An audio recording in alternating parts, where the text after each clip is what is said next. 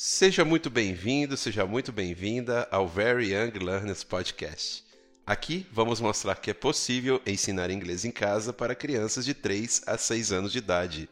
Eu sou Marcelo Fernandes. E eu sou Roberta Maldonado. E hoje vamos falar sobre o período sensível da música e ritmo.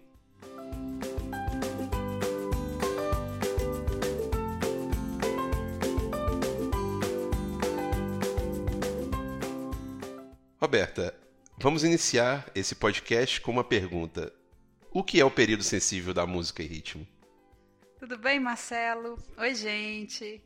Então, a gente tem falado aqui dos períodos sensíveis, né? Que são essas fases em que a criança está super apta a aprender determinada habilidade.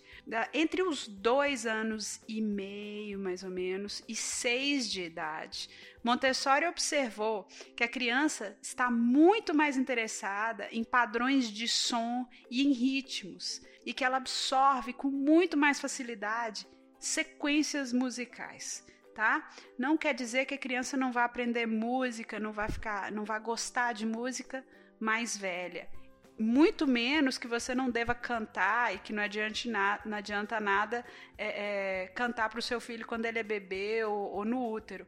Não é isso. Esse período entre os dois e meio, seis, mais ou menos, né? A gente já falou que, que esses períodos são mais fluidos. É quando a criança está mais atenta à música e ao ritmo. Então, isso está relacionado à linguagem. Então, você lembra que nós falamos do período sensível para a linguagem? Se você parar para analisar, música é uma linguagem, é um código, né? Com notas, com tons, com semitons, que você combina para passar uma mensagem. É inclusive um código que você aprende a ler e escrever, né? Nesse código são as partituras. Então, dependendo da combinação que você cria, a música comunica alegria, comunica suspense, tristeza. E não é à toa e nós falamos que é que é a língua universal. Né? Todos nós somos capazes de sentir de formas diferentes as vibrações, o ritmo, a mensagem de uma música. E a criança está mais atenta, mais sensível a essas combinações. A partir dos dois anos e meio, ela já começa, inclusive, a criar as suas próprias combinações. Assim como a linguagem, Acredita-se que a criança tenha maior facilidade de absorver música e que à medida que ela é exposta aos instrumentos musicais e é estimulada a utilizar o seu instrumento, né, que vem de fábrica, a sua voz, ela tem mais facilidade de aprender música do que um adulto, por exemplo. Mas isso foi comprovado cientificamente? Foi, de várias maneiras, inclusive.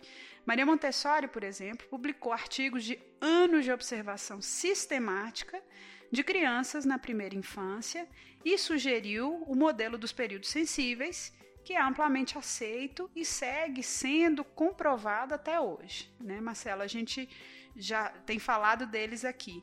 Já com o advento da tecnologia, né, de fotografar o cérebro e as atividades cerebrais em detalhe, isso veio muitos anos depois é, é, do falecimento de Maria Montessori, outros estudos comprovaram que esse período sensível pode ser comprovado de uma maneira ainda mais precisa. Então, eu vou dar aqui um exemplo de um estudo de 2013 de quatro doutores da Concord University em Quebec, no Canadá.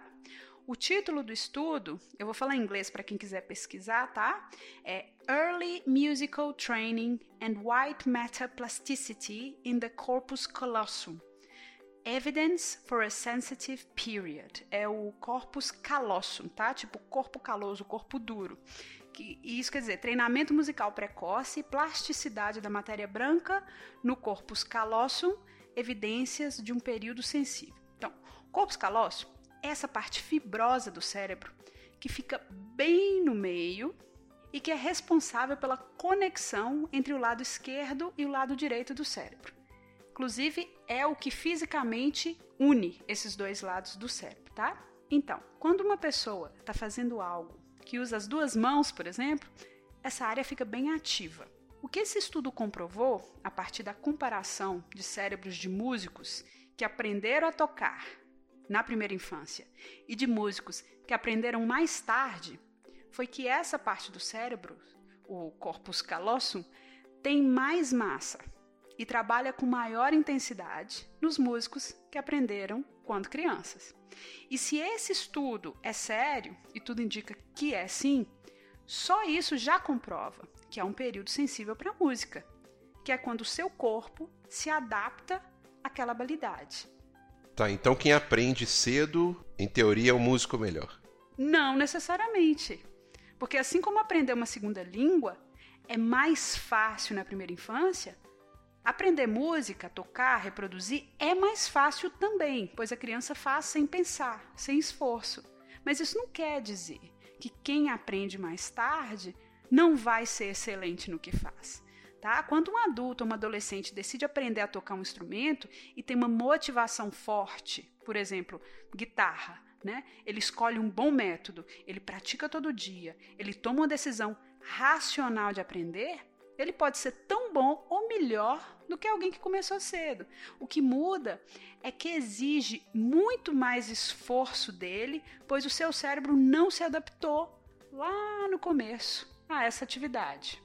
Inclusive, eu cheguei a ver alguns estudos onde dizem que a música clássica é benéfica para crianças. É, até até que ponto isso é verdade?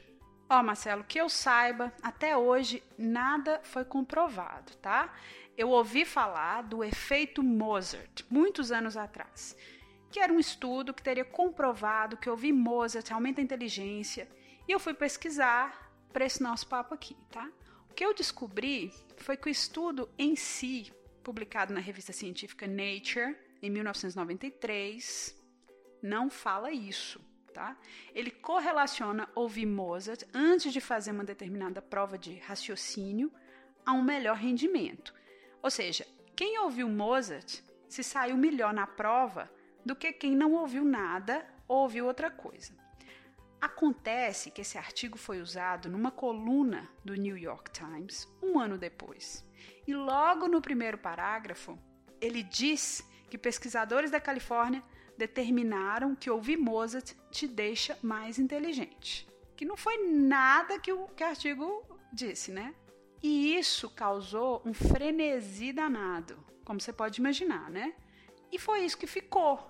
Acontece, se você ler o artigo inteiro, você vai ver que o autor é contra esse endeusamento de Mozart ou de qualquer outro compositor. E que música clássica para ele deveria sim ser mais difundida, não por ser melhor que as outras, mas porque deveria deixar de ser um símbolo de status, né? Deveria ser para todos. Acontece que desse efeito Mozart surgiram teorias de que música clássica ajuda no desenvolvimento cerebral do feto. E que eu saiba, né? E que eu saiba, isso ainda não foi comprovado. Eu conheço pessoas que adoram ouvir música clássica, mulheres que ouviram na gestação e que se sentiam bem fazendo isso.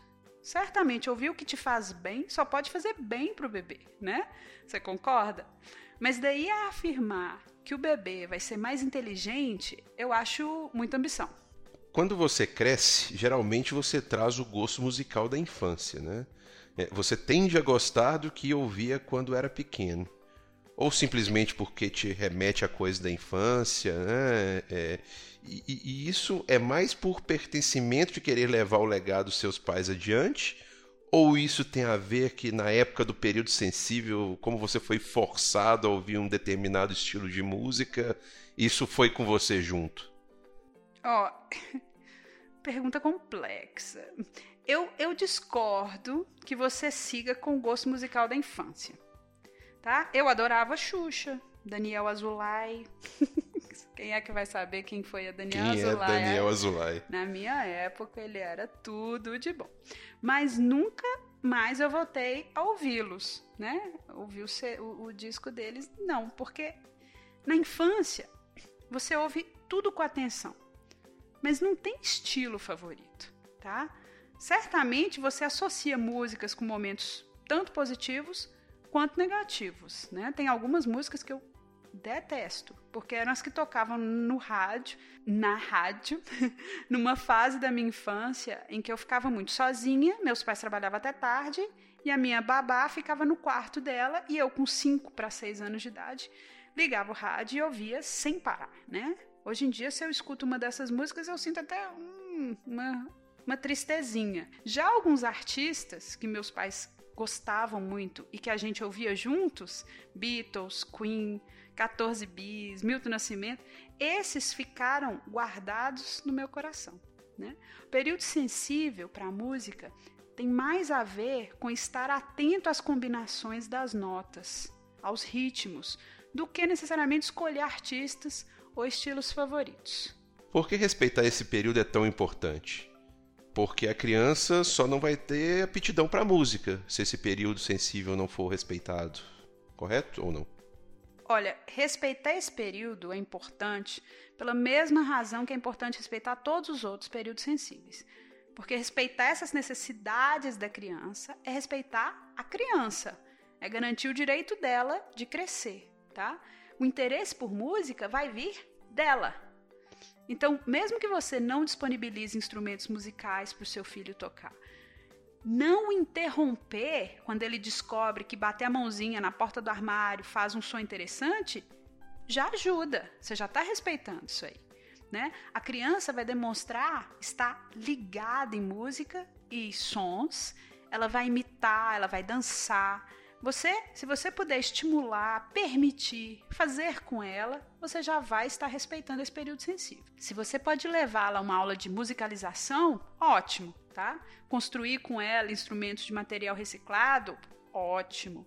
Colocar música em casa, seja sertaneja, seja clássica, ótimo. Bonde do Tigrão pode também? Olha, aí já entra o gosto de cada família, tá? E o que, que você não quer ou quer que a criança fale, porque ela, ao mesmo tempo que ela está passando pelo período sensível da música e do ritmo, ela está passando pelo período sensível da linguagem. Então, ela tem a tendência a repetir as coisas. E às vezes ela pode repetir é, é, frases e, e, palavras que não sejam adequadas para a idade dela. Então, fica aí a critério de cada pai e cada mãe. Mas a, a, o grande negócio é que seja, que seja variado, tá? Expõe a criança a vários tipos, expõe a criança a vários instrumentos, a músicas em várias línguas. A gente não sabe de que, que ela vai gostar, né? Quando uma pessoa é muito boa em cantar ou tocar um, um instrumento, é porque nesse período, então, ela aproveitou ao máximo isso? Ela foi incentivada, é, não foi atrapalhada? Hum, é, olha só, aí a gente volta naquela pergunta, né? Não necessariamente. Se ela tivesse apaixonado pela música mais tarde, ela pode sim ter se esforçado e aprendido. Provavelmente na infância ela teve a oportunidade de desenvolver o ouvido ou a vibração. Se a criança tem deficiência auditiva, ainda assim o período da música está presente, tá? É, mas, por exemplo, o, o Louis Armstrong só começou a aprender trompete na adolescência, né? Dizem. E Andrea Bocelli também começou sua carreira aos 34 anos. Oh, então tem tempo, hein? Tem tempo para todo mundo, sim. Se você quer aprender um instrumento, quer aprender a cantar, quer aprender a ler partitura, nós temos essas habilidades dentro da gente. Tendo desenvolvido na infância ou não, todos nós temos a capacidade de aprender. É, você se lembra de alguma história onde esse período sensível foi, foi visto numa sala de aula ou na casa de alguém? Olha, eu acho que chega a ser senso comum que criança adora música, né? Galinha Pintadinha tá aí. Todos esses, esses vídeos, né? Vários que a gente, inclusive, é, recomenda do Super Simple Learning para quem está ensinando inglês para o filho em casa. Criança adora música. Se vier associado a um vídeo divertido, colorido, aí vira um, um hit, né? Mas eu tenho alunos que ainda não falam inglês nas aulas entre os, os 4 e 5, mas que já cantam e dançam. E já cantam e dançam desde a primeira aula, em inglês. Sabe? Eu me lembro quando a galinha pintadinha estourou no Brasil e as mães já não aguentavam mais, mas as crianças seguiam hipnotizadas. Né? Isso é graças à rima, às melodias previsíveis. Você lembra que a gente falou da importância da ordem e da previsibilidade na, na primeira infância? Então, esses períodos sensíveis, gente, eles acontecem todos ao mesmo tempo. Mas numa só coisa, às vezes dá para você perceber todos eles, ou alguns deles juntos, combinados. E a música, ela combina a linguagem, a música e a ordem, porque a criança sabe como é a música, ela vai até o final e aquilo dá uma sensação de controle para ela. Agora, o que deixou mais claro para mim o poder da música mesmo foi uma história de um aluno que eu tive em Londres. Eu não sei se eu já cheguei a contar ela aqui para vocês. Eu comecei a trabalhar nessa escola, logo na primeira semana tinha esse garotinho que só ficava na janela. As professoras já estavam suspeitando que ele tinha algum, estava em algum espectro do autismo, porque ele não, não, né, não fazia contato visual e não, não se comunicava com ninguém. E eu fiquei tocada, porque eu via que ele não estava satisfeito ali, ele estava olhando para fora, ele queria sair, ele estava esperando a mãe voltar, não sei. Ele falava já três línguas, né, era de uma família coreana, e o pai inglês, se não me engano. Eu cheguei, logo nesse primeiro dia, eu já me sentei do lado dele e fiquei ali observando. Ele nem olhou para mim. Segundo dia eu cheguei, sentei mais um pouquinho do lado dele e comecei a cantar uma música que eu gosto muito, que sempre que eu canto para as crianças no Brasil, elas ficam atentas e tal que é aquela que é uma música folclórica que a Marisa Monte regravou, que é a Borboleta. Borboleta pequenina que vem para o meu cordão. Venha ver tanta alegria que hoje é noite de Natal. Eu sou uma borboleta pequenina e feiticeira.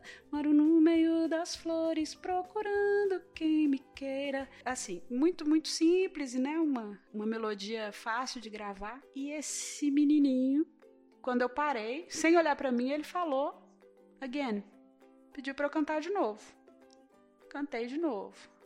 Eu devo ter cantado umas 20 vezes, sem brincadeira. E eu cantei até ele enjoar. e mostrei para ele a butterfly, falei, borboleta, tá? Falei, não, esse menino tem aptidão para línguas, ele já tá acostumado. Às vezes é o que interessa, vamos, vamos ver, né? Ah, no dia seguinte, eu arrepio até hoje quando eu lembro dessa história. Eu cheguei, ele da janela olhou, gritou, borboleta. E desde então, em português. E desde então ele só me chamava de borboleta. Nós fomos descobrir que esse menino, ele não, não, não tava no espectro do autismo. E ele era genial. Com cinco anos ele já fazia multiplicação.